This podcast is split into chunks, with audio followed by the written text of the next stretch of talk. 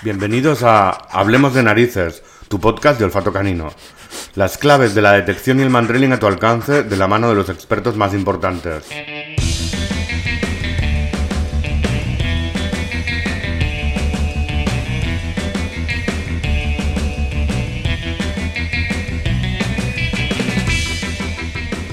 Hoy con nosotros la doctora Paola Prada y el doctor Mario Rosillo.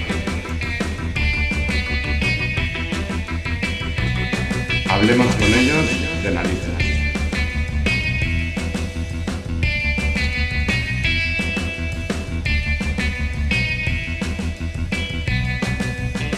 Bienvenidos a Hablemos de Narices, es vuestro podcast eh, dedicado al olfato canino. En esta serie de podcasts queremos eh, hablar de los perros detectores de, de, todo tipo. Hablaremos básicamente de detección y de mantrailing, que es lo que a nosotros nos ocupa y las especialidades que, que, desarrollamos. Y para empezar en el primer episodio, nada mejor que hablar de los fundamentos, ¿no? de, de qué es el olfato canino y hablar de qué son las partículas que el perro detecta en diferentes especialidades. Y a ello vamos. Eh, no tenemos, estamos contentísimos de poder tener entre nosotros a la doctora Paola Prada. Hola, buenas, buenas tardes, hola, Paola. Buenas tardes, un gusto estar con ustedes hoy. Muchísimas gracias, agradecemos que, que nos hayas podido atender desde, desde Texas, ¿no? ¿Estás en este momento? Correcto, desde Lubbock, Texas. Perfecto. Y por otro lado, al doctor Mario Rosillo, que también persona conocidísima dentro del mundo de la detección aquí en España. Buenas tardes, Mario. Buenas tardes, ¿qué tal? ¿Cómo están? Gracias. Gracias Muy bien. por estar. Muy contentos de que, de que estés aquí. ¿Por dónde andas ahora? Eh, contento de verlo a ustedes nuevamente. Muchas gracias. ¿Por dónde andas ahora, Mario? Corrientes. Ahora Argentina quieto por la pandemia. Ok, es verdad, claro, claro. Muy bien. Sí. Espero que todos estéis bien y hayáis podido llevar esto lo mejor posible, que ha sido difícil. También tenemos sí. con nosotros a, a, Lidia por parte de, de nuestro equipo, que os vamos aquí a, a taladrar a preguntas con, con, mucho placer, porque para nosotros sois las dos figuras más influyentes en cuanto a los científicos relacionados al olor humano, la detección y, y, el trabajo con los perros. Por lo tanto, para nosotros es, es, muy importante haber conseguido que podáis estar aquí. También te agradezco, Mario, tu colaboración en, Gracias. en ponernos en contacto con Paola. Ok. Vale, perfecto. Pues nada más que, que, ir al trabajo, ¿no? Y empezar a hablar de ello, ¿no? En el caso de los perros, para nosotros el olfato es algo mágico. No, no, no, nuestra especie no ha necesitado el olfato para evolucionar. Por lo tanto, somos absolutamente torpes en este campo y a mí personalmente todo este tipo de trabajo de olfato mmm, me sugiere una magia. Que nosotros no somos capaces de comprender. Y además eh, se le da vueltas y vueltas a vuel y vueltas a interpretar cosas que nos las tenemos que imaginar o inventar porque no, no, comprendemos el tema del olfato. Por lo tanto, tenemos que bajar al plano terrenal y hablar de los fundamentos, los trabajos científicos, que es el olfato, por qué un perro es capaz de hacer estas maravillas que hacen y qué es exactamente lo que físicamente tiene para encontrarlo. Eh, si quieres, Mario, me gustaría que, tú como veterinario también pudieses explicar un poquito ¿no? acerca de, por ejemplo, qué utiliza un perro, ¿no? ¿Cómo es esa máquina que el perro utiliza para poder descifrar y tomar decisiones acerca de la detección? Sí, realmente, como tú dices, es una máquina maravillosa, eh, hoy en día no superada por los instrumentos y que realmente presta una gran colaboración a la humanidad. Eh, lo que realmente eh, se, se, tiene en cuenta en el, en el perro es eh, la capacidad olfatoria, que tiene que ver este, no solamente porque tenga un bulbo olfatorio grande, eh, o sea, en referencia al humano, sino que y una gran cantidad de neuronas olfatorias que tienen sus receptores respectivos, sino este, también a la, aerodinámica de los fluidos odorantes, que es importante eh, cómo ingresan esos, eh, esos odorantes para que el perro pueda hacer la lectura. Una vez ingresado esos odorantes, que la mucosa olfatoria está tapizada eh, en, todo la, en ese trayecto de los cornetes y que históricamente se pensaba que estaba en la parte posterior, cerca de la lámina cribosa del hueso etmoides, ya que el hueso etmoides es el que separa, digamos, al cerebro de lo que es eh, la parte de la mucosa olfatoria, eh, atraviesan esa lámina de hueso, de la lámina cribosa del hueso etmoides y van al glomérulo, a los glomérulos del bulbo olfatorio. O sea que cada glomérulo está este, indicado por, eh, por una línea de receptores específicos. O sea, para entenderlo mejor, el glomérulo A está en correlación con eh, los receptores eh, olfativos que vienen A, por ejemplo, el, el, glomérulo B con los receptores olfativos B. Y así se forma un mapa estereotipado muy interesante, ¿no? Que es, digamos, la organización del olor en su, en su segunda fase. Y luego, sí, ya a través de la conexión de, las células mitrales pasa al neocortes, al, al cortes olfatorio, donde se, digamos, nuevamente es como un rompecabezas para que se pueda entender, eh, y va directamente a otras eh, entidades como es la hipocampo eh, y otras entidades antiguas de nuestro cerebro. Entonces es el proceso, ¿no? y realmente hay que tenerlo muy en cuenta por la sensibilidad que tiene el perro. El perro tiene una altísima sensibilidad en cuanto a la discriminación olfatoria y también tiene este, características muy especiales, por ejemplo, como ser la de la exclusión de olores que no le interesa. Por ejemplo, un perro de odología forense está entrenado en una memoria de corto plazo y exclusivamente a captar volátiles humanos, pero después cuando ingresa eh, el olor base, que está contaminado también con otros olores que no son humanos, el perro tiene la capacidad de excluir esos odorantes que no son humanos y se concentra exclusivamente en los, en los compuestos orgánicos volátiles, a sabiendas de que, por supuesto, él sabe que tiene una recompensa por ese ¿no? Entonces, esa, esa, es una de las características. Después, dentro de la característica de, de la trufa, como dicen en España, por los hocico, aquí en Argentina, las características anatómicas que tiene en, el momento de la expiración, hace un proceso muy interesante del perro que el soplido va hacia, hacia la zona ventral y, lateral y hace como un remolino para que se pueda entender y capta rápidamente toda la parte molecular entre una distancia de 1 a 10 centímetros. De un centímetro a 10 aproximadamente hace esa captación que, por ejemplo, los humanos no lo podemos hacer, ¿no? Y esa captación molecular es muy interesante en el momento que el perro hace el proceso de la frecuencia respiratoria, ¿no? Ok, una pregunta, Mario. Eh, eh, la, conformación del hocico, eh, corrígeme si me equivoco, tiene una, conformación ósea que lo que hace es multiplicar el aire que, envían a esos receptores, ¿no? Mediante la respiración. Claro, están los cornetes, la, turbulencia que se produce dentro de los cornetes, en la parte dorsal, en la parte medial, que, son que es exclusivamente la que va a la parte, digamos, de captación de receptor. Después está la otra parte de respiración, ¿no?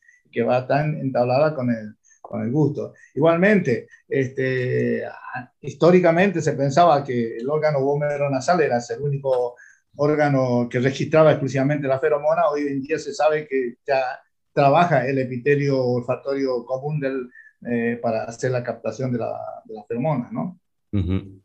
Vale, es interesantísimo. Eh, eh, bueno, no, no, no, hemos presentado a Mario ni a Paola como profesionales, disculpadme que no lo hayamos hecho al principio. Eh, bueno, me gustaría que os presentaseis vosotros. La verdad es que es tan, tan largo y tan importantes vuestros currículums que me gustaría más oír qué es lo que pensáis vosotros acerca de vosotros mismos, ¿no? Y que os pudieseis presentar. Los dos son unos excelentes figuras científicas relacionadas con, con las ciencias forenses y la aplicación de los perros en ellas. Pero bueno, quisiera que vosotros dos os presentaseis, que lo vais a hacer mucho mejor que yo y, seguro que sí. Mario, eh, tú en general em, eres policía y eres científico, ¿no? ¿Cómo se llevan esas dos cosas y qué es lo que has hecho para juntarlas? Bien, bien, o sea, eh, eh, yo estoy dentro del Ministerio de Seguridad de la provincia de Corrientes y también dentro del Ministerio de Seguridad de la provincia del Chaco. Eh, capacito fuerzas federales en Argentina, también fuerzas provinciales, este, también capacito este, otras fuerzas en, en Europa, otros institutos en Europa, intercambio con universidades, eh, intercambio contactos con, eh, con, mi amiga la doctora Prada, que es una excelente investigadora y que realmente ha hecho mucho por lo que estamos hablando en este momento, ¿no? y, y esa es mi área. Y mi especialidad es la odontología forense en el campo forense y este, todo lo que es detección, por supuesto, abocados a la, en este momento muy firme en lo que es eh, restos humanos, con compuestos orgánicos volátiles cadavéricos, donde el Instituto Médico Forense de ambas provincias colaboran muy bien en, la, eh, digamos, en la selección de las diferentes muestras con diferentes tiempos, o sea que hacemos colonización, o sea, eh, de, las muestras diferentes, por ejemplo, de un cadáver de dos semanas, después luego eh, con otro cadáver de, de, más tiempo, y así vamos grabando los diferentes muestrarios a los perros. Y, y, bueno, en eso. Y después, por supuesto, la detección de narcóticos. Y lo que es plagas, como la ceratitis capitata, ¿no? mosca de los frutos, Detección de todo, sí, sí, sí. Una de las, eh, eh, déjame sumar que aparte tienes publicado diversos eh, estudios científicos muy interesantes. Yo te conozco porque fuiste profesor de, en el máster que yo cursé y mi tutor en el trabajo, en el final de trabajo, trabajo final de máster. Y una de las cosas que más me recuerdo interesantes acerca de ti, y tú has sido una de las personas que más me ha despertado mi interés por todas estas cosas, la verdad. No te lo he dicho nunca, pero ya te lo digo ahora eh, tus trabajos acerca de la transmisión genética, de, las capacidades de detección, me parecen interesantísimos. Por lo tanto, eh, bueno, en fin, yo para mí ya te digo, estoy súper feliz de que puedas estar aquí con nosotros. Muy bien. Sí, cuando estamos en la Universidad de Barcelona, sí hay una cuestión de que tal vez eh, de pronto ahora lo pueda tener una mejor respuesta. En cuanto a, la, posibilidad de que a través de las se puede hacer una, proyección de ingeniería genética de perros detectores, ya que las neuronas eh, se van reproduciendo de acuerdo a las especies entre 30 y 60 días, y esos receptores, por supuesto, estamos hablando que son eh, de un orden genético y que, por supuesto, eso puede ser transmitido por la célula madre eh, de la que va a ser el, reemplazo de la neurona en su tiempo de, de cadencia, ¿no? Entonces, toda esa información del receptor creo que es importante porque puede hacerse una ingeniería genética eh, coordinada con, con, un entrenamiento de perros que detectan este, diversas sustancias, ¿no? Interesantísimo, por cierto, interesantísimo. Ok, eh, Paola, eh, también lo mismo que con Mario, quisiera que nos hablases un poquito de tu trabajo, qué es lo que estás haciendo aquí en la Universidad de Texas. Y un, poquito de mí, yo eh, soy química analítica, eh, yo tengo mi doctorado en la Universidad Internacional de la Florida, ya llevo ya 16, 17 años en este medio. Eh, después hice mis estudios postdoctorales con el gobierno de Estados Unidos, donde también seguí, pues mi, mi, doctorado fue basado en, en la orología y ahí fue donde, donde empecé a escuchar al doctor Mario Rosillo eh, del olor humano y la capacidad de los detectores. Eh, mis estudios me, también me esparcí más allá del olor humano y actualmente soy docente investigadora eh, aquí en la Universidad de Texas Tech en Lubbock. yo dirijo el programa de ciencias forenses aquí y tengo mi laboratorio donde tengo proyectos que se extienden a narcóticos, restos cadavéricos, eh, también he hecho larvas. Eh, el olor me interesa el olor y la detección de cualquier sinnúmero de, de especímenes que sean de importancia para las investigaciones criminales. Eh, y desde octubre del año pasado también soy la jefa del comité dentro de la, de la Asociación Instituto Nacional de Estándares acá en Estados Unidos, los que estamos promulgando el desarrollo de estándares y directrices para las diferentes áreas de detección canina y creo que esa es una envergadura bien grande, puesto que, como se imaginarán, hay muchas agencias, muchas unidades caninas nacionalmente, aquí nada más en Estados Unidos, y para ponernos de acuerdo a, escribir directrices y estándares nacionales es, es bastante complejo. Eh, pero como le estaba diciendo Mario, creo que estamos cerca de por lo menos sacar las primeras tres publicaciones que también se enfocaron en mantrailing y olor humano un poquito, entonces ya, ya vendrán estas publicaciones y espero que pues obviamente les sirva al mundo entero para, para poder llevar esto más de, de, un arte, de que se ha visto como las diferentes agencias militares y policiales lo usan, más como una ciencia. Y creo que esa es, esa es como me, me, me identifico, llevar la, la detección canina a una ciencia como las demás. Es que creo que ya ha pasado el tiempo de imaginar qué pasa y empezar a saber qué pasa. Por lo tanto, eh, estamos en la misma sintonía en ese sentido. Yo eh, empecé a oír hablar de ti eh, como coautora de un libro que a mí me ha, me ha cambiado la vida y la percepción de, de, cómo hacemos esta especialidad, que es el Human Evidence, eh, con el doctor Furton. Veo que el doctor Furton también está en este subcomité de, de perros y sensores que diriges. Y bueno, me imagino que es alguna cosa muy seria que vais a llegar a, a dar frutos pronto una pregunta, yo estaba revisando un poco esto y veo que también esa, esa um, asociación SVG-Doc, eh, donde, donde Furton creo que llevaba, también estaban haciendo estándares, ¿no? En, o también lo siguen haciendo eh, Dog fue el fundamento, o sea, así se empezó. Y, vale. y el doctor Furton, que, que, pues yo trabajé bajo su tutoría, así empezamos viéndolo, visualizándolo, haciendo los estándares que fueran un poquito menos. Eh, aquí se, habíamos el problema que el Departamento de Transporte usaba unos protocolos, pero entonces el Departamento de Fronteras usaba otros protocolos, y entonces todo el mundo de, tenía diferentes estándares. Entonces Sweet Dog empezó con esa meta, pero en el año 2009 eh, aquí en Estados Unidos se publicó un reporte que básicamente recalcó muchas fallas en el sistema eh, de justicia criminal y específicamente las ciencias forenses fueron básicamente atacadas, que no había suficiente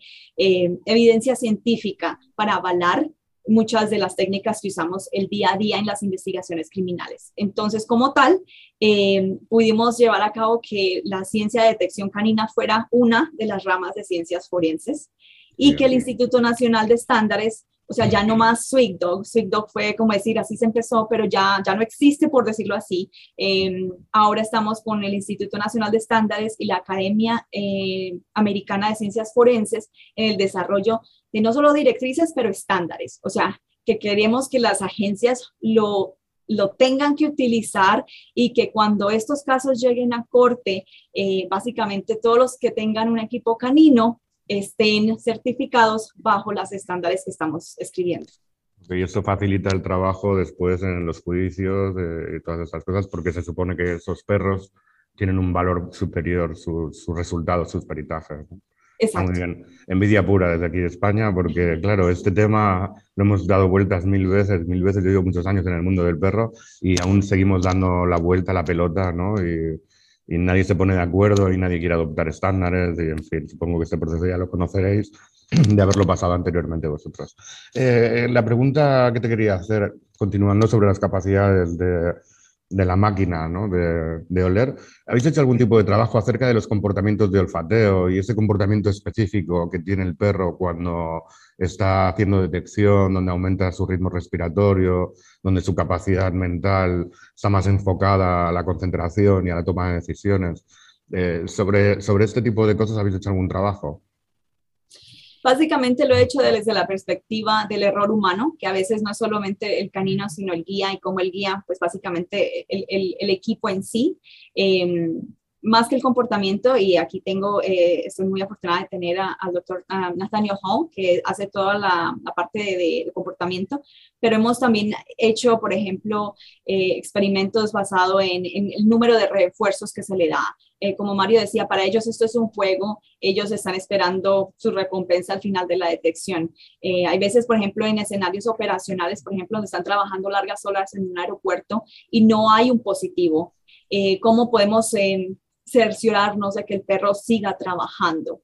Eh, entonces podemos, a veces nos enfocamos harto en el entrenamiento y, y creo que eh, estamos fijándonos más en, en, el, en, el, acto operacional. Cómo podemos verificar que, por ejemplo, el canino no se canse y que, por ejemplo, la necesidad de tal vez entrenar o tener algún positivo dentro del escenario operacional para ver, verificar que ese perro todavía sigue activo buscando. Entonces, desde ese punto de vista es que he hecho más o menos em, evaluaciones al respecto del, comportamiento, eh, el nivel de atención basado en, en cuántos positivos se le dio durante el entrenamiento y, y, por ejemplo, muchos positivos es malo porque entonces el perro está esperando estos positivos operacionalmente, eh, pero bajarlos totalmente, obviamente necesitamos representar los odorantes. Eh, entonces, ¿cuánto, ¿cuánto, es mucho y cuánto es poco? Creo que, que ahí es donde estamos eh, evaluando actualmente. También tengo un proyecto basado en eso, la vigilancia, le llamamos, la vigilancia del perro. Muy interesantísimo. Vale, eh, adelante, adelante, Mario. Sí, e, es interesante el tema de las directrices, ya que se puede, eh, o sea, ver, poder verificar el, cuánto tiempo un perro trabaja activamente por ejemplo, nosotros tenemos diagramado aquí en Argentina, eh, con los grupos que yo preparo de fuerzas, eh, de 30 minutos de trabajo, por ejemplo, perros en ruta, sin calor, y que se hacen el, check-in de vehículos eh, en ese, dentro de esos 30 minutos. Por supuesto que no son los 30 minutos continuos, para luego darle 45 minutos de de descanso. descanso. El tema a veces, a veces pasa por mantener la performance eh, del interés del perro en, la búsqueda, ¿no? Y que eso eh, también a veces puede pasar por puntos eh, etológicos y de, y, de, y de, cómo ha sido entrenado el perro y el, y el, interés para que no baje. ya a veces no, no, hemos tenido inconvenientes, por ejemplo, con, con el cansancio del perro y el perro a veces no puede determinar eh, mínima cantidad de sustancias. A veces el perro se acostumbra a entrenar en, los grupos caninos con pequeña cantidad de sustancia, entonces esa, esa pequeña cantidad de sustancia, eh, los volátiles que salen de esa pequeña cantidad, el perro hace como una habituación de esa cantidad para luego, cuando encuentra mayor cantidad, eh, es como que se encuentra disperso el perro y no puede hacer una localización efectiva. Desde el trabajo de Craven, que interesante, decían ellos, el, el alcance olfativo, eh, que es de un, de un, centímetro a día, a mí me parece importante para el check-in de los perros de detectores de narcóticos, en ese caso, ¿no? Que trabajan diferente de los RH o, de un mind trailing o perros de odología, ¿no? El, el, cuando estabas explicando esto de, de, cuando se están entrenando con poca cantidad de olor y, y después no, no, son capaces de marcar correctamente grandes cantidades, Supongo que es la explicación de lo que muchas veces se le denomina como saturación de olor, ¿no? En un sitio donde está mm, totalmente saturado y el perro ya no es capaz de distinguir pequeñas cantidades. Supongo que quieres decir algo así, ¿no? Es un, eh, yo, yo tendría que consultarlo con Paola. Yo no soy muy convencido de esa saturación, porque estamos hablando de, de millones de neuronas, de, de, de, células olfatorias, y lo que puede haber posiblemente que, se encuentre con una gran cantidad y que para el perro eh, nos ha pasado, no eh, esté acostumbrado o habituado a una menor cantidad de, eh, y trabaja con esa menor cantidad, ya sea explosivo o narcóticos, y es como el perro trabajarlo en el mismo, en el mismo hábitat todos los días siempre y nunca sale, ¿no? Entonces, cuando el perro sale, se encuentra la dispersión por diferentes tipos de olores. En este caso, el perro hace una habituación de ese tipo de, de, esa cantidad de olor. A veces nosotros eh, esas cuestiones finitas así de olfato la vemos mucho en odología, ¿no? En odología, este, por ejemplo, un perro puede hacer una detección de una persona que ha puesto la mano en la gasa sin tocarla y el perro puede detectar esos volátiles o esa declamación que hay en la... Pero también hay perros que, por ejemplo, no ponen el hocico en la línea de exploración de frasco, y hacen como un venteo. Y, lo mismo eh, el perro puede trabajar. Entonces, eh, si el perro está habituado a una cierta cantidad pequeña, eh, yo calculo que busca eso, ¿no? Y en la gran cantidad, no sé si podría haber tanta saturación, ¿no? Creo que más que, para, para, para seguir tu, tu, punto, Mario, no es saturación, creo que al final del día es un problema problema de entrenamiento. Eh, creo que un buen entrenamiento tiene en mente eh, exponer al canino a diferentes, eh, situaciones que van a similar la, la, vida operacional. Entonces, si siempre estamos eh, entrenando al perro con la misma sustancia, la misma cantidad, eh, básicamente lo que dice Mario, o sea, no, el perro no está expuesto a, o sea, no es que no pueda o se, se saturó, lo que pasa es que el perro nunca se entrenó con una cantidad más grande. Entonces, por eso es la importancia de, y siempre lo recalco, de que los entrenamientos tienen que ser variados, diferentes sitios, diferentes climas. No podemos esperar que el perro se desempeñe al 100% cuando nunca ha entrenado en un clima frío y siempre está acostumbrado a un clima caliente o viceversa. Lo mismo con las cantidades, em, una cantidad en traza o una cantidad, o sea, estamos hablando de un gramo o de un kilo. Em, Obviamente ahí es donde está el problema eh, en las diferentes agencias porque dicen, bueno, es que yo no tengo acceso tal vez a más grandes cantidades. Y de ahí la importancia de la colaboración entre agencias y tal vez si yo tengo un kilo, bueno, tal vez un día debería ese equipo entrenar con nosotros porque yo lo puedo, o sea, exponer a ese equipo a una cantidad más grande. Entonces, al final del día, que es un problema de entrenamiento, también eh, vemos, por ejemplo, nos enfocamos en el perro, nos enfocamos tal vez en el guía, en el sitio, pero también eh, en la parte química y pues mi, mi, experiencia química analítica es también la calidad de olor. A veces llego con equipos en diferentes agencias y les digo, bueno, el perro de narcótico no les está funcionando. ¿Hace cuánto que tienen este, este entrenamiento. O sea, oh no, es que las drogas las tenemos hace más de tres años y no las han cambiado. Entonces no podemos esperar que en tres años esas mismas, todo lo el perro se está acostumbrando a un olor habitual.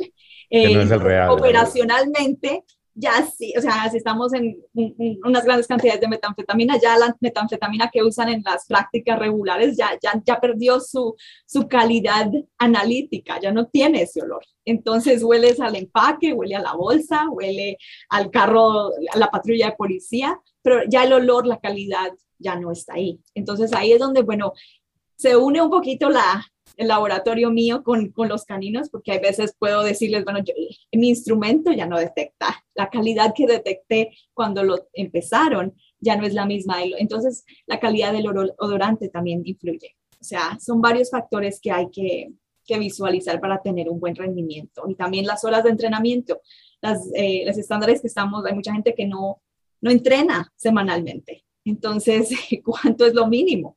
Eh, por ejemplo, por, eh, los estándares que estamos eh, tratando de, publicar, mínimo, o sea, lo, básico serían por lo menos 16 horas mensuales.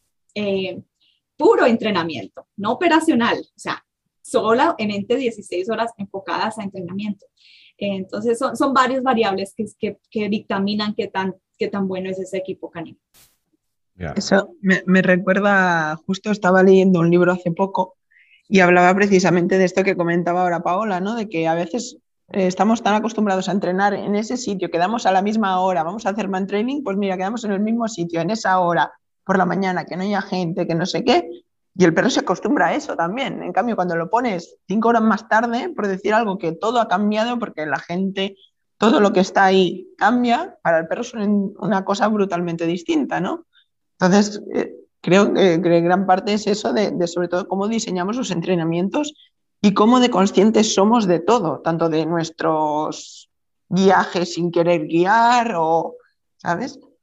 Y de ahí también a algo que has dicho antes sobre, el sobre los perros cuando trabajan, cantidad de positivos y tal, también irá relacionado con, con la expectativa del perro de obtener premio por el entreno que hayan hecho y saldrán falsos positivos, también entiendo. esa parte también... Vuelvo, vuelvo, hay veces que hay mucha gente que entrena y no da distractores, por ejemplo, eh, creo que es en español. Eh, entonces, eh, creo que hay veces es un error humano que no queremos perder y, creo que a, nadie nos gusta decir que yo, yo hice algo mal y creo que trabajando con muchos agencias policiales y militares he aprendido eso, que es muy difícil también cambiar la forma en que se ha hecho porque siempre esta rama, siempre, pues, siempre lo hemos hecho así. Eh, y el cambio es difícil, eh, pero cuando entonces ya está en un caso activo judicial, que ya vamos a testificar, todos estos récords valen. O sea, ahí es donde, por ejemplo, eh, los abogados están empezando a entender más o menos esto. Entonces, por ejemplo, hay gente que entrena, pero nunca lo escribió. Entonces, si no lo escribió, no pasó. ¿cuánto, ¿Cuál era la temperatura? Son datos básicos. ¿Cuál era la temperatura? ¿Cuánta gente? Eh, ¿Cuántos controles? ¿Hiciste un blanco o fueron solo positivos? Si nunca le enseñas al perro el negativo, entonces, o sea, todo eso, cuando ah, lo traemos y hacemos como dice la estadística, entonces hay falla. Eh, eh, entonces hay que estructurar también los entrenamientos como en, en, una estructura que sea libre y que podamos ver nuestros propios errores. Creo que el entrenamiento es el momento de ver el error y, y no necesariamente que el perro falla. Eh, la corte puede ver que las horas de entrenamiento avalan la validez del resultado. Y una consulta. Sí. Didi, Mario, perdona. Ah, Didi. No, era una pregunta de, de, de, la parte que... del tema de Paola, en referencia a ese, a ese necesario, ese, punto. Eh, nosotros hemos tenido casos, por ejemplo, acá en el norte de Argentina, donde pasa, en el nordeste de Argentina, donde pasa mucha cannabis en toneladas. Entonces, los perros tienen que entrenarse eh, de otra manera diferente a otras partes de Argentina. Y trabajamos con kilos, 3 kilos, 4 o 5 kilos de cannabis y lo, y lo implementamos en los vehículos de la forma que hace el narcotraficante. Y hay una pieza, por ejemplo, llena con cannabis, por ejemplo, que es de la policía, de la parte de, drogas peligrosas. Y, y, hemos notado que cuando pasa, eh, metemos un perro adentro, eh, prácticamente es, no, no es nada. No es que el perro se va a sentar, va a hacer una marcación, nada, absolutamente nada. Y lo hemos comprobado en otras con otras 5 o 6 kilos de cannabis, tampoco eh, así de, de, golpe que se encuentre con el aroma, ¿no? Entonces, en las prácticas hemos supuesto que, es necesario cambiar, necesariamente cambiar la cantidad de componentes, ¿no? No se puede trabajar con el mismo componente, como también lo decía este Paola, porque el perro hace una habituación a esa cantidad de componentes y como la variabilidad también eh, que tiene que ver con el, en el lugar de entrenamiento, ¿no? Y también eh, tenemos en cuenta los blancos, tenemos en cuenta los negativos y también hacemos los dobles ciegos. Si uno no trabaja con el doble ciego en este punto de detección, estamos en un camino realmente eh, que no podemos. Y, como es cierto lo que dice mi amiga, que, que todos los instructores o todos los guías caninos quieren que su perro gane, ¿no? No quieren perder con su perro y eso es una cuestión. El perro se equivoca el ADN se equivoca, a veces, a veces no da siempre, no nos da siempre positivo. Y entonces eh, eh, el perro también se equivoca por diferentes causas, que puede ser el mismo manejo del, del manejador, del guía, puede ser las influencias del tiempo, puede ser muchos factores. Y el grave problema en toda esta cuestión, yo digo grave, que es el, el olor este, el, el, residual. Entonces, el olor residual, que no hay, y que el olor residual han quedado una cierta cantidad de moléculas la sustancia que ha estado puesta, el perro no hace una marcación fidedigna, bueno, hay que investigar por qué ha dado ese, ese resultado. Ese es el punto, ¿no? También eh, que hay que tenerlo en cuenta, ¿no? Hay, hay una parte de, del entrenamiento o de entrenamiento que algunos, eh, algunos sectores han estado utilizando durante años, que es también la presión sobre el perro para encontrar, ¿no? y que también ha sido el motivo de muchos falsos positivos en, en nuestros pobres perros que solo quieren ayudarnos y servirnos, ¿no? Entonces, sí, sí, eh, yo, yo, pienso que la parte humana de este trabajo eh, está tan cargada de ego que hace que evolucionemos muy poco, muy lentamente, ¿no? Y por eso me parece genial vuestro trabajo como científicos y nosotros en nuestra forma de trabajar en nuestra escuela eh, estamos siempre apoyando la parte de, por qué suceden las cosas, pero no porque yo me lo imagine, sino cómo podemos comprobarlas. Creo que vuestro trabajo va a ayudar mucho a que haya un sustento científico que de alguna forma calle la boca a los que quizás están utilizando técnicas absurdas, como, que no están respaldadas por esta parte. Yo sé, me imagino el trabajo duro que tendrás, Paola, para eh, saltar ese obstáculo de siempre se ha hecho así, ¿no? Pero eh, bueno, es parte de, del género humano, ¿no? Somos así. Creo que en nuestra disciplina es necesario llegar a ese punto. Eh, sí. Así como yo lo veo en el laboratorio, o sea, en el laboratorio hay, hay protocolos que si yo no, yo no sigo, eh, me lo cierran. O sea, son protocolos de seguridad, protocolos de, etcétera. Y si yo no hago la calibración en la máquina, en mi, mm. en mi cromatógrafo de gas, eh, si yo no sigo y no uso estándares y no uso calibrantes y no demuestro que, por ejemplo, inyecté el estándar de cocaína y me salió eso, y después no inyecté y me salió nada. O sea, hay protocolos que yo sigo. Entonces creo que estamos en ese punto de que cómo volvemos la detección canina así como en el laboratorio. O sea, si yo puedo seguir unos protocolos, tenemos que hacerlo igual en el campo. Eh, y es tan sencillo como, lo digo, es, estructurar el, toda la formación desde el principio hasta la selección. O sea, no solo es un área muy, avala muchas diferentes variables. O sea, cómo seleccionamos un buen perro, pero también podemos tener un buen perro y no seleccionamos bien el guía. Eh, el guía tiene que tener conceptos fundamentales de cómo es el olor. O sea, eh, yo he visto gente que, o sea, hay viento y, no, no, lo toman en cuenta. Entonces, eh, creo que Mario, con el olor humano, o sea, las, las, las células, el olor, la calor, o sea, el tiempo en que empezamos la búsqueda, ¿estamos hablando del mediodía o estamos hablando de tal vez en la tarde cuando ya está un poquito más húmedo? y hay gente que tristemente no tienen noción de eso y no es solo, o sea, es el afán, creo, de que tengo un perro y vamos a hacer esto. Y, antes de estar con el perro hay que entender estos eh, eh, fundamentos de qué es lo que estamos buscando, cómo, qué es el olor humano, qué es el, el olor en descomposición.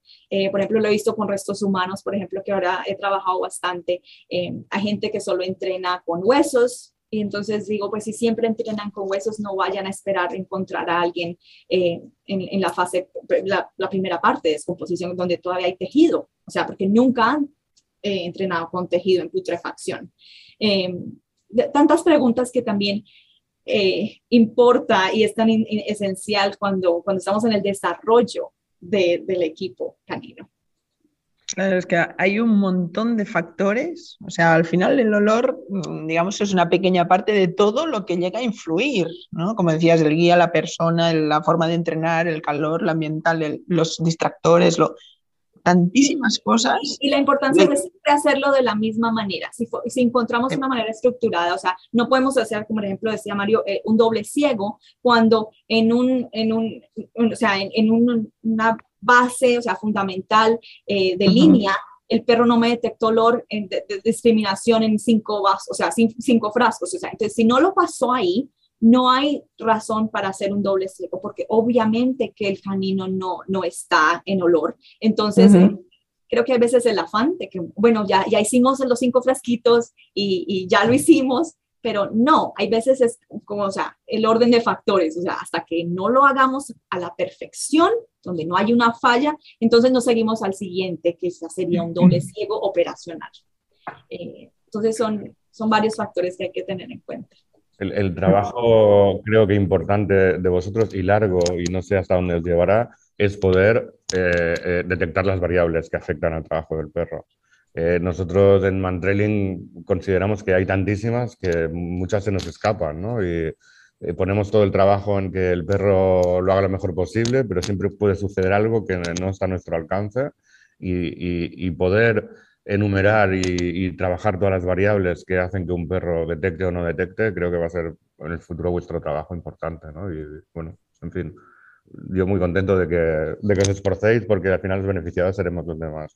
Eh, acerca del perro y el cromatógrafo, es que si tu, si tu cromatógrafo falla, tú no te sientes mal porque tu niño se ha equivocado.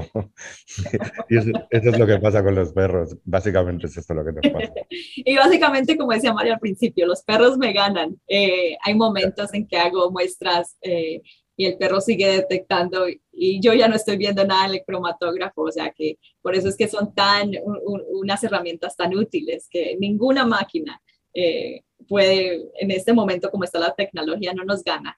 Pero sí, es correcto, el laboratorio, pues si no detectó, no detectó y no me, no me hiere. Claro. Vale, eh, eh, hablemos de mantrailing, vamos a dar un pequeño giro en esto.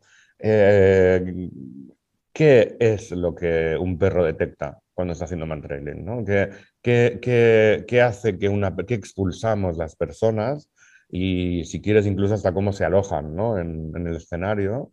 Y, además, es algo, como es algo dinámico, cómo cambian en el tiempo, ¿no? Esas son las, las grandes claves, ¿no? Comprender qué es un resto humano que expelemos y, cómo se aloja y cómo después un perro puede encontrarlo, ¿no? ¿Qué me, qué me podríais decir acerca de eso? Cualquiera de los dos, ¿eh? yo encantado.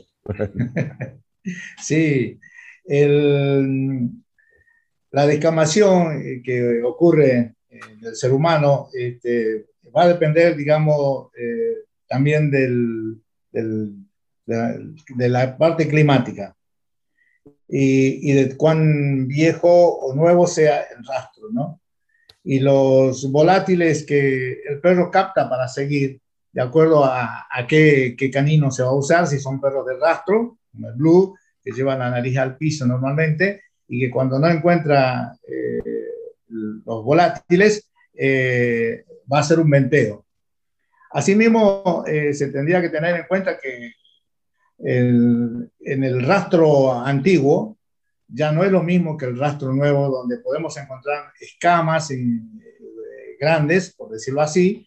Ya no son las mismas escamas, por lo tanto los perros de, nariz del piso van a intentar hacer un, venteo por arriba. Y entonces, no soy muy este, partidario de que el residual eh, de olores humanos eh, pueda durar de más de 45 días, ¿no? En la permanencia, ¿no? Salvo que haya una fuente odorante, como ser una ropa, algo, ¿no? Y que esa fuente odorante se sirva. Y entonces, a veces, mucha gente que hace mind trailing o rastro, este, sale lo mismo con el perro, teniendo en cuenta esos factores pero en 45 días y 30 días ya es muy difícil encontrar eh, restos de escamas, bacterias eh, y los mismos eh, volátiles que emanan estos componentes. Y, y, otra de las cosas que la gente por ahí este, tiene que tratar de, cuando está haciendo un rastro, sacar un poco de la mente lo que es el cono. El conolor viene de un autor este, americano eh, de rastro, Sirio eh, que hablaba del cono y que en realidad no es un cono porque mucha gente se ha, puesto a decir porque el cono eh, con el viento se achica, se agranda y en realidad es una fuente de olor. Y, y el cono olor, como lo pueden, por más que se pueda imaginar, mucha gente he conocido que piensa que es un cono como un cucurucho de helado. Y entonces eh, realmente es una fuente diseminante de odorantes que puede diseminarse para, de acuerdo a la corriente de aire y a los remolinos que se encuentran en ese lugar, ¿no? Y que el perro, por supuesto, va ahí captando los volátiles, los compuestos volátiles eh, más cercanos, lo que sean este, más cercanos, y que él va a llegar a la fuente orante y va a hacer un cambio de aptitud, un cambio corporal al acercarse a esa fuente pero en sí el con olor no, no estoy muy de acuerdo con olor. Ok. Eh, eh, Paola, ¿qué, ¿qué, piensas tú acerca de lo que un perro persigue? Eh, en un bueno, es importante también, hablamos de volátiles y mucha gente, o sea, o cuando hablamos de, por ejemplo, perros detectores, la gente dice es que el perro está, está adicto a la cocaína, he oído en algunas veces. Eh, creo que hay gente que no entiende que el perro en cualquier disciplina de detección no está eh, usando, como decir, la molécula madre, por decirlo así, está usando esas em, componentes que están con, un, con una presión de vapor alta, o sea que lo hacen volátil. Eh, entonces, la diferencia, por ejemplo, en las máquinas y la tecnología y el canino es partículas o vapor y el perro nos detecta este vapor. Por eso es que, por ejemplo, en los aeropuertos, en los aeropuertos tenemos ambas, porque todavía cuando pasamos por seguridad en algunos eh, puertos, em, eso es partículas, o sea, está infiriendo que yo toqué o sea, hubo un contacto y tengo algún un residuo eh, en mí, por ejemplo, de, un explosivo o algo así. El perro lo hace a través del vapor, o sea, solo son esas sustancias volátiles. Y creo que hay gente que no, no entiende ese concepto y es importante explicarlo. Es, por ejemplo, la cocaína, el perro no está detectando cocaína. Em, los estudios científicos han demostrado que el, el componente de la cocaína, la, la, la huella, es el benzoato metílico. Eso es lo que está detectando. Eh, hemos hecho estudios, por ejemplo, la heroína tiene trazas de, por ejemplo, ácido acético, eh, etcétera, etcétera, etcétera. Por ejemplo, la descomposición humana tiene millones de volátiles y son diferentes para cada etapa de descomposición. Eso es lo que el perro está usando. Ahora, entender cuánto de cada químico es que usa para hacer esa alerta y para que saber que se siente, ahí es donde estamos. Todavía no estamos ahí para decir, bueno, por ejemplo, en descomposición, porque es muy complejo los restos humanos, entonces ahí es donde estamos todavía en investigación eh, cuando se descomponen en tierra o en agua. O sea, el, el, olor que emana es diferente, lo estoy detectando diferente en micromatógrafo, eh, en espectrómetro de masa, em, pero son estos vapores y creo que es importante que la gente em, entienda eh, la capacidad del canino. Ahora, estoy de acuerdo con Mario, el cono, pues sí hay un área donde está el enfoque del olorante, o sea, donde empezó, pero hay veces eh, la topografía del ambiente cambia este cono y no lo hace perfecto. O sea, si hay un hueco, si hay, eh, tal vez las escamas volaron hacia donde, no sé, un arbusto. Eh, entonces, por eso es que es importante que el guía esté alerta al ambiente donde está haciendo la búsqueda. porque pues obviamente que hay veces lo que dice el perro negativo no quiere decir que es negativo, o sea, lo que pasa es que estamos evaluando el área incorrectamente. Eh, el tema que tocó Mario también del olor residual. Eh, también, por ejemplo, en restos humanos, también, aunque, aunque no esté el cuerpo, pero esté la huella, eh, también puede ser una indicación en la investigación criminal de que el cuerpo estuvo ahí en algún momento. Ahora, si estamos hablando de otras cosas, también implica que hay problemas de contaminación. Entonces hay que ponerlo en contexto en, en lo que estemos utilizando. Eh, nosotros cuando, cuando hablamos de mantreling nos imaginamos que hay, hay, una célula de piel muerta o de cualquier otra parte del cuerpo, eh, eh, digestiva, pulmonar, lo que sea, donde se alojan unas, unas bacterias concretas. Creo que en el libro eh, Chris Confurton hablaba de esas bacterias. Y esas bacterias supongo que tienen una actividad bacteriana gaseosa, que esto es lo que ayuda un poco al perro, ¿no? Donde se alojan esas Sí, esos volátiles que, que, estamos hablando, los volátiles, los volátiles vienen de diferentes fuentes, o sea, eh, creo que lo distribuimos como el olor terciario, secundario y primario, o sea, hay cosas que nos hacen oler diferente, obviamente el perfume que usamos, la loción que usamos, el champú que usamos, eso cambia. Eh, la comida también influye, una enfermedad también influye, como hemos visto con, con los perros de, detectores de COVID. De acuerdo. Pero hay algo en el olor que eh, pues fue el enfoque de muchos años de, investigación en mi parte en el laboratorio, encontrar esa huella que nunca cambia, que no importa lo que comas, que no importa lo que hagas, hay ciertos componentes que están estables en la misma persona y no cambian. Obviamente que hay gente que, por ejemplo, las glándulas eh, sudoríficas em, causan, por ejemplo, mucha gente, hay gente que suda más que otra. Eh, por eso es que las diferentes enfermedades tal vez se pueden detectar por esos volátiles que se generan diferentemente. Eh, obviamente son muchos factores, pero esa es la huella, o sea, el olor primario es ese grupo de volátiles que se mantiene igual en la persona. Ahora hay, variables como edad, por eso es importante exponer al perro, por ejemplo, entrenarlo con niños o con gente mayor, eh, porque el olor va cambiando. Para um, aplicaciones de defensa nacional, por ejemplo, hasta gente de un grupo, eh, diferentes países, tenemos tal vez diferentes comidas, o sea que vamos a ser un poquito más eh, iguales que alguien de Asia, eh, simplemente por, por nuestros hábitos diarios. Entonces son, son tantos variables para, el, para poder detectar a un ser humano, pero creo que es importante que, que, que entendamos que hay, que hay un, una huella que se mantiene estable. y eso es lo que el perro está tratando de buscar. Ok, ok. Recuerdo las clases de Mario en la universidad donde nos hablaba de los estudios con gemelos, etcétera, etcétera, y las diferencias entre diferentes etnias, ¿no? A nivel, a nivel odorante. Y claro, evidentemente que, que eso conforma una, una, huella que hoy en día se reconoce como, como personal, ¿no? Tanto como la retinal o, la dactilar, ¿no? Y por eso estáis aquí. Por eso funciona, funciona, la orología, ¿no, Mario? Eh, eh, para, para las personas que, que, oigan nuestro podcast, me gustaría, Mario, aprovechar para que explicases un poquito qué es el trabajo de la odorología. Sobre todo aquí en España es una disciplina que no se utiliza, desgraciadamente, pero está muy extendida, sobre todo bueno, en muchos otros países, ¿no? Y bueno, me gustaría un poquito que explicases así, para la gente que no lo conoce, qué es la odorología forense y, y en qué consiste.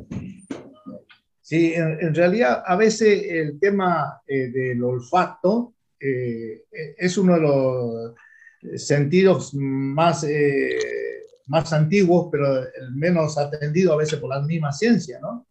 Y entonces eso ha hecho que se, haya, se forme una cultura también en lo que es en la parte de judicial, en la justicia, de que el tema de la odorología, la identificación humana, eh, a través del olor humano, la, identificación con el canino, este, sea poco creíble. Entonces, eh, yo tengo en este momento, llevo 60 audiencias orales defendiendo la, la, pericia en Argentina, con todas, siempre con éxito, y siempre a veces pido, cuando tengo una audiencia en un juicio oral, eh, que vayan médicos, que vayan biólogos, personas, eh, veterinarios, médicos, que vayan y, para que estén presentes y que puedan hacerme las preguntas que necesiten, ¿no? Porque en realidad, este, ante la justicia, eh, es el problema que posiblemente haya en España, es poco creíble esta situación. Tal vez eh, un perro detector de explosivo, de narcótico o de Mindtrani es más creíble que el tema de la odología. El tema de la odología pasa eh, que, como dije, hay una, una, definición que la identificación del olor humano sobre evidencias de la escena del crimen. No, o sea, el, sobre evidencia que significa que el perro va a hacer una identificación del olor humano en la evidencia que se encuentra en la escena del crimen no entra el perro a la escena del crimen. Y después funciona como un laboratorio, ¿no? Se usan tres caninos, tres juegos de frasco para cada canino. Eh, el olor base sería la propia evidencia. Y nosotros nos plegamos en el equipo interdisciplinario que usamos en, la parte de, criminalística, nos plegamos a la gente de ADN. Es decir, eh, ADN hace su levantamiento por hisopado, ya sea húmedo o seco, eh, de una evidencia, posterior a eso lo hacemos nosotros.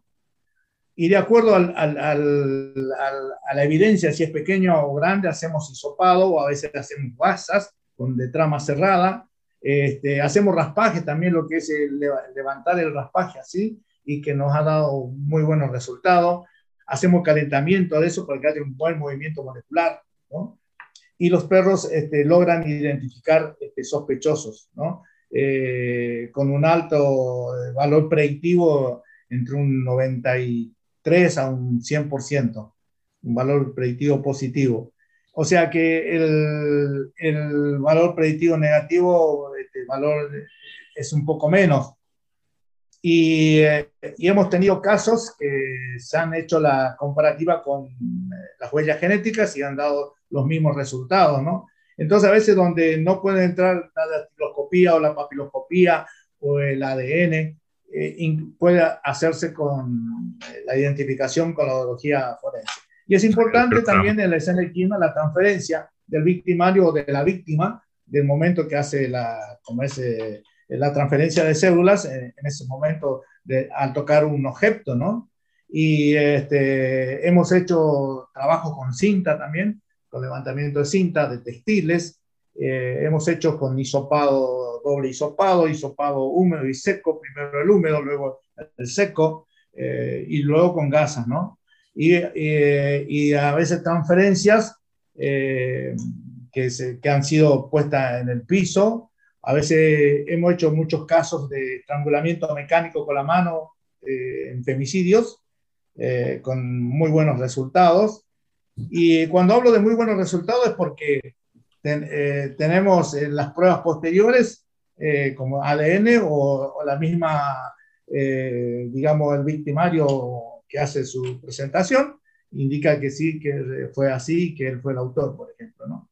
Entonces, esa transferencia que se hace de células en, en la escena del crimen por parte del victimario o de la víctima es importante para el trabajo de odología forense. ¿no?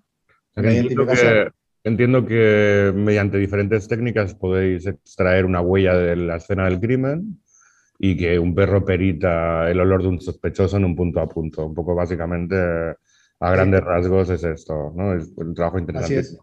Bueno, ¿qué te voy a decir? ¿Y cómo, está la odología forense en Estados Unidos, Paola? Aquí, lastimosamente, tampoco ha ganado mucho, mucho ámbito. Eh, lo logramos hace algunos años con el FBI, pero ellos usan eh, básicamente la, aspiradora, la forma de la unidad de transferencia de olor. El STU Em, pero, y sin embargo también es, evidencia corroborativa, o sea, no es con, o sea, es, tratando de, sacarle provecho a la evidencia que se colecte en, la escena. Eh, sin embargo, hice bastantes trabajos evaluando, por ejemplo, el tipo de textil, porque hay muchas, eh, como dice, decía Mario, explicaba eh, formas, frascos, tipo de frascos, qué tanta distancia entre frasco y frasco, qué tipo de tela, eh, que dure más el olor, porque obviamente los bancos de olor. Entonces, por ejemplo, pude eh, en el laboratorio comprobar que, por ejemplo, telas como el algodón o alguna tela que tenga mix de algodón son más viables de, de, mantener el olor por más tiempo que, por ejemplo, otras telas como el poliéster o la lana. Eh, entonces son, son varios variables, pero desafortunadamente, aunque no se usa mucho, estoy trabajando en, en también desarrollar los estándares para tenerlos eh, listos para cualquier agencia que lo quiera implementar. Está muy bien, está muy bien. Ok, eh, bueno, no tenemos mucho tiempo más, pero sí que me gustaría hablar de qué es lo que estáis haciendo en este momento, ¿vale? Que, creo que, bueno, con vuestros trabajos siempre son muy interesantes.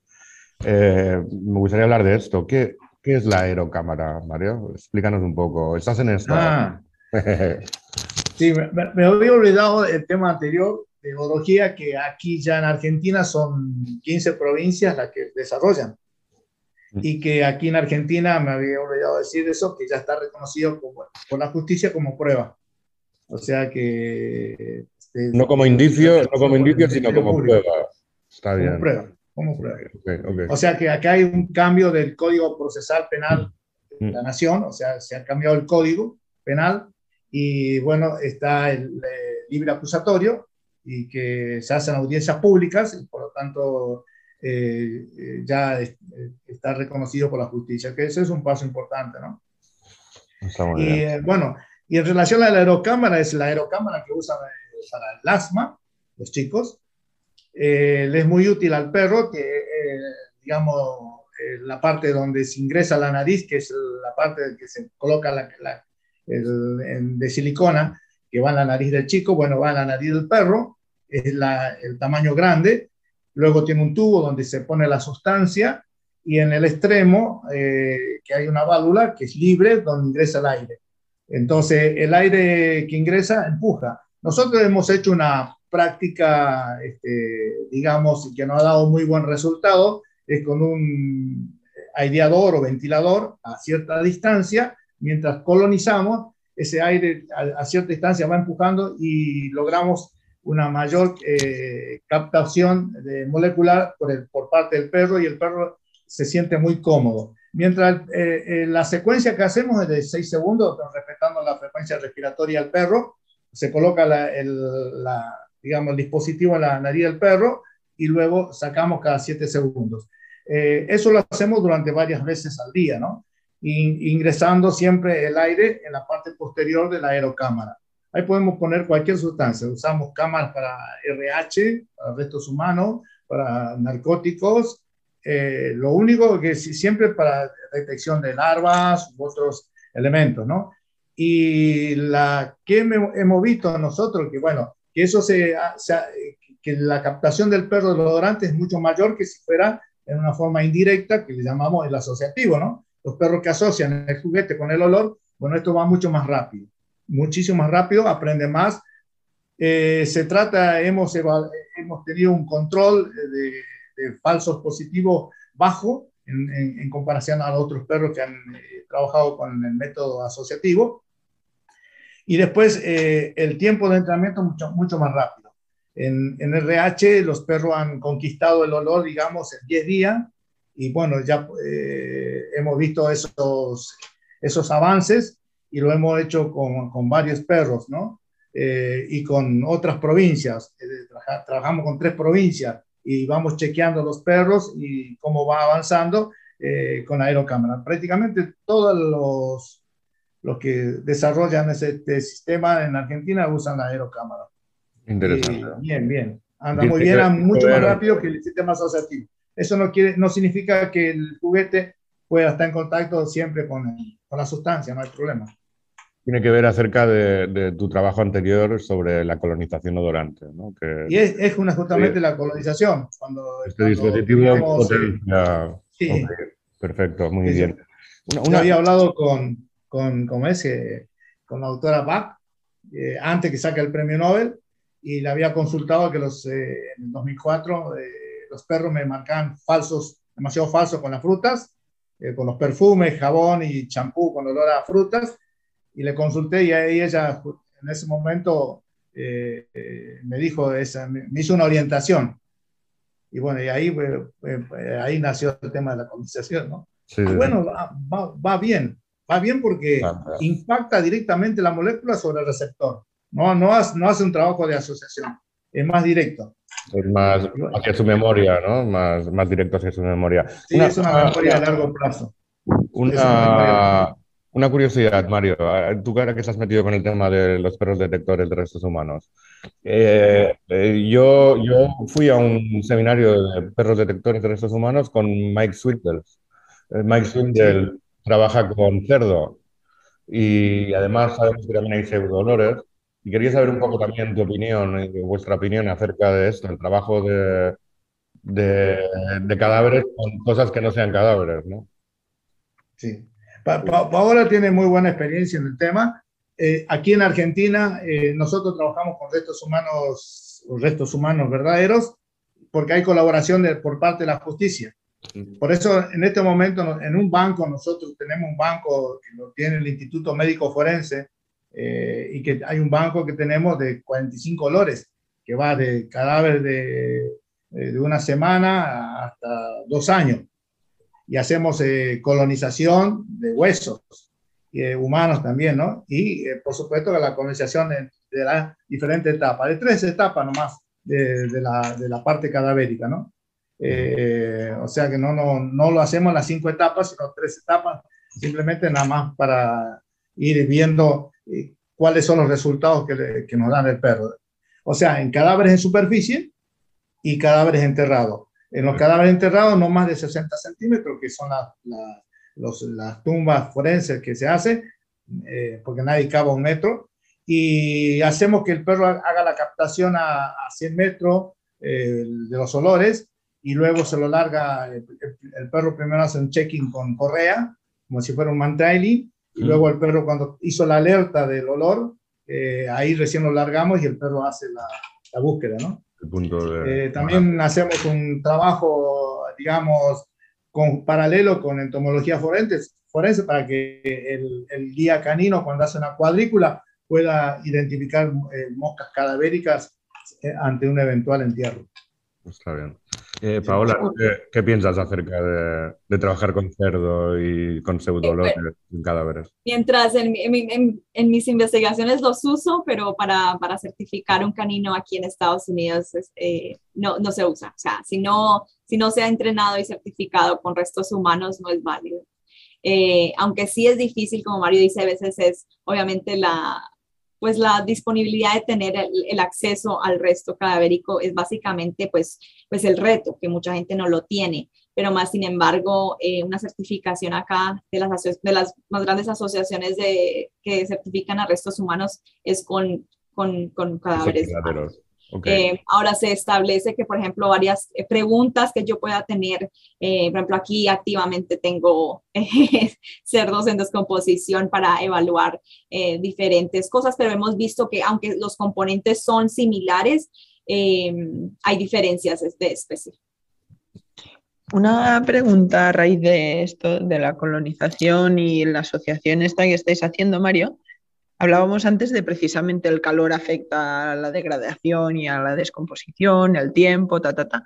Entonces, cuando hacéis la colonización esta con la aerocámara, lo que la sustancia o las moléculas que le mandáis, digamos, son siempre las mismas. Y luego en el punto a punto o en el ejercicio trabajas la degradación y todo el resto, o vais cambiando, digamos, vais usando diferentes tipos. No, la, colonización solo se hace para ingresar el olor eh, objetivo al perro. En este caso, pues, el olor objetivo sea cannabis o clorhidrato de cocaína, RH, se coloniza y se lo coloniza. o sea, hay un programa de refuerzos. Mientras se va colonizando al perro, hay un programa de refuerzo. Cada tantas colonizaciones se hace la entrega del premio y se hace el juego con el perro y se corre con el perro juntamente para activar altamente la motivación. Entonces, eso se va colonizando todos los días y se va haciendo un registro. Y es, es notable cuando dejan de colonizar dos días, se nota ya en el perro, ¿no? Y luego eso va haciendo un pasaje a memoria olfativa de largo plazo y que el perro, por supuesto, hace la captación a la distancia, ¿no? Y en la misma eh, cantidad, entiendo. Sí, en narcóticos andan muy bien los perros y, y se han, eh, hemos eh, chequeado los que han bajado los falsos positivos, ¿no? Sí nos encontramos con el problema ese del olor residual. Vale, y antes comentabas que no creías mucho en la saturación, que se habla a veces de que el perro ya se satura del olor y tal. ¿Qué opinas entonces o cómo lo ves? ¿No hay saturación nunca? ¿No puede haber, o a lo mejor según cantidad, porque ahora decías que cada siete segundos le sacáis? ¿Puede ser que se sature de tenerlo tanto o no? ¿Nunca pasa? O...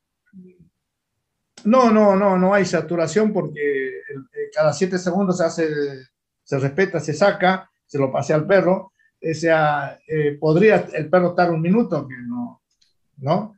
Pero no, no, no, no, hace falta que esté un minuto, no es necesario, ¿no? Por más que esté ingresando el aire en la parte posterior de la aerocámara. Nosotros hacemos en relación a la frecuencia respiratoria, entonces vamos sacando cada siete segundos, colocamos, o paseamos al perro. Mientras el perro está colonizando, eh, por supuesto va la palabra de buscar y se lo va acariciando para que el perro se vaya relajando y el perro a veces ya busca la aerocámara, eh, sabe que hay una conexión entre la aerocámara y el premio, entonces ya va buscando y, y bueno, y, van haciendo, se va haciendo las colonizaciones diferentes. Y, en la aerocámara, por supuesto, va para diferentes sustancias. Y en un entrenamiento normal tampoco hay un límite en el cual digas, uy, el perro se ha saturado ya de buscar tanto o tanto rato seguido. ¿Hay un tiempo máximo de estar buscando o cómo lo hacéis? No, no, eh, tenemos un protocolo. Se coloniza eh, seis minutos en el día o a diez minutos como máximo en el día se coloniza un protocolo y después el perro hace sus prácticas y sus entrenamientos, ¿no? Igual, eh, el perro este, en formación eh, va a salir a hacer un operacional, se lo coloniza antes y, y va a hacer la operacional, ¿no? Es una reactivación, ¿no?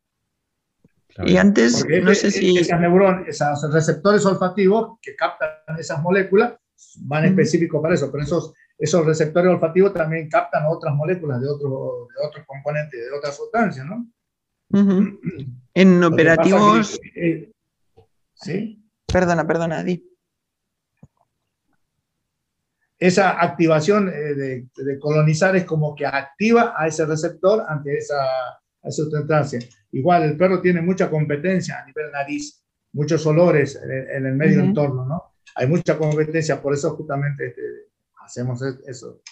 Antes, no sé quién de los dos lo, ha comentado, lo de que el perro trabajaba X minutos, no recuerdo exactamente cuántos, y luego descansaba, precisamente para, porque si está toda y tres horas activado continuamente su nariz, necesita un descanso, ¿no? Entonces ahí sí que entiendo que se va dejando descansar para que precisamente no se sature o se canse y le, necesita relajar. Cuánto tiempo más o menos? En la ruta hablamos de 30 minutos de trabajo, pero vale. ¿no? No 30 minutos continuos, sino selección de vehículos en la ruta. Eh, eh, todo el fateo en el perro cansa muchísimo. Eh, hacer un mind trailing cansa muchísimo. está claro que baja su eficacia, ¿no? Cuando a partir de esos 30 minutos o a partir de, ese tiempo. Sí, sí, por, la máquina hay, hay un descenso. Hay un descenso. Vale, al, respecto de, de, las curiosidades, tengo una para, para Paola, también quiero conocer su opinión. Mario comentaba que, se considera que no pueden hacer rastros con más antigüedad de 45 días. ¿Qué, piensas tú al respecto? Es la pregunta del millón, ¿eh? la que todo el mundo tiene en la cabeza y quiere hacer y siempre que la hago la respuesta suele ser diferente. ¿Qué piensas al respecto? O sea, ya, o sea, la, como dice Mario, si no hay fuente de olor realmente de dónde está, o sea, como cualquier cosa se descompone el olor también, o sea, ya baja eh, la cantidad de, deodorantes que puedan existir. Obviamente que las condiciones no van a ser igual en todos los casos, porque en sitios donde haya humedad o donde pueda sobrevivir un poquito más tiempo, eh, no sabemos cuánto fue que se depositó en el área, entonces si hay mayor concentración, pues obviamente la degradación va a durar un poquito más, eh, que si alguien pasó y estuvo un poco de tiempo o estuvo ahí parado o sentado, lo que sea, entonces son variables que por eso dependen y, no se puede decir, bueno, es este tiempo, porque realmente varía de caso a caso. Pero más sin embargo, em, pues obviamente entre más horas pasen, eh, la viabilidad de, lo que está ahí del odorante de olor humano va a caer.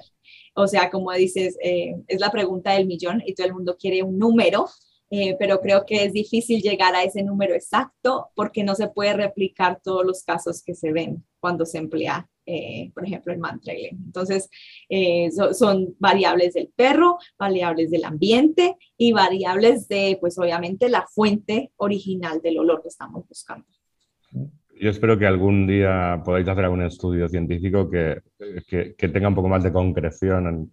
Yo entiendo tu respuesta, ¿eh? que es súper política correcta, ¿no? Pero, pero esta es una de las mayores fuentes de discusión entre entre los entrenadores. todo el mundo, globalmente. Creo que eh, tuve esta misma, eh, y precisamente hace ocho días tuve una, eh, una llamada telefónica de una estudiante que precisamente queremos hacer esto experimentalmente y que quede documentado, básicamente validar cuándo y qué tanto vemos bajar la calidad de, de eso. Por, precisamente por eso, todo el mundo me, nos pregunta cuál es el número mágico. Anímalos, a, que, a que investiguen esto. Y la respuesta es que nadie lo ha hecho, o sea, no ha habido una publicación que alguien pueda demostrarlo y por eso es que todos estamos con esa interrogante. Porque creo que... Eh, eh, le afecta las condiciones ¿no? climatológicas, básicamente. Y, y, ese es el, el, tema, ¿no? Que depende, sí, ¿cuánto dura? Real, idealmente tendríamos que hacer el mismo experimento en España, aquí en Texas y en Argentina, y, ver, y, como dice, recopilar estos resultados y es básicamente lo que falta en esta disciplina, que creo que todos eh, eh, sería un, proyecto como global. Bienvenido al mundo de la investigación, ¿no? claro, nosotros siempre decimos que no hay dos rastros iguales, porque es que no puedes mm, poner exactamente el mismo caso, ¿no? Ya no solo por lo que controlas, como lo que no controlas, o si pasa un pájaro por ahí que te hace un remolino, digo que sé, y deja su... O pasan 25, o pasa un conejo.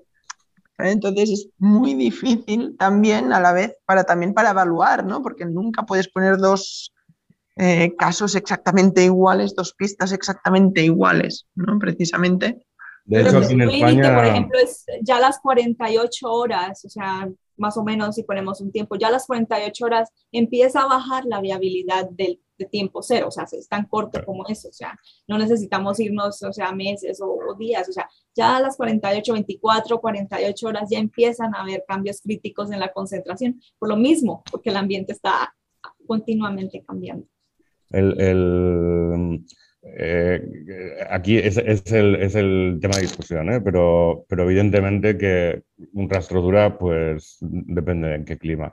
Aquí en, aquí en España últimamente está viendo bastante moda en el tema del mantrailing de la competición, del mantrailing deportivo, ¿no? Y Lidia y yo siempre decimos públicamente y nos expresamos de forma que creemos que es imposible competir cuando dos competidores no tienen las mismas posibilidades y es imposible que dos rastros tengan las mismas posibilidades de dificultad, porque solo porque uno salga una hora y otro salga otra, ya estás cambiando las variables. Por lo tanto, lo siento por los que pensáis que el mantrailing puede ser una competición, pero bajo nuestro punto de vista creemos que no. Solo por eso, porque no se pueden replicar las mismas condiciones de dificultad para todos los participantes de una competición, que es lo mínimo para competir. Por lo tanto, esto lo creemos que es así. Ya por último, ya nos molestamos más. Eh, eh, Paola, ahora estás trabajando algo que tiene que ver precisamente con esto que estamos hablando, ¿no? que es acerca de los cambios y la modificación de las partículas según el clima y otros factores. ¿no? básicamente estamos estudiando eh, la calidad del odorante en explosivos y, cómo afecta el medio ambiente en la calidad del olor. Eh, a veces estamos hablando de, entrenar el, perro bien y en diferentes condiciones operacionales, pero también a veces nos olvidamos de la fuente de olor que le estamos presentando en estas situaciones. Eh, entonces, eh, estoy bajo, dos, dos, diferentes proyectos eh, con el gobierno de Estados Unidos investigando el benzoato metílico, que es el odorante, por ejemplo, de la cocaína en la parte de narcóticos y también en explosivos eh, y cómo estos si los someto a condiciones en, en, una cabina de ambiente donde yo pueda controlar la humedad y la temperatura, cómo cambia el olor. Antes de, introducir el factor perro, cómo me está cambiando el olor del explosivo, el mismo explosivo, la misma fuente, pero si yo lo someto a calor por el mismo tiempo, pero o lo someto a frío. Y creo que eso es necesario para empezar a entender si hay cambios en el olor, entonces tenemos que tener eso en cuenta cuando estemos ya con el perro para poder entrenar acordemente.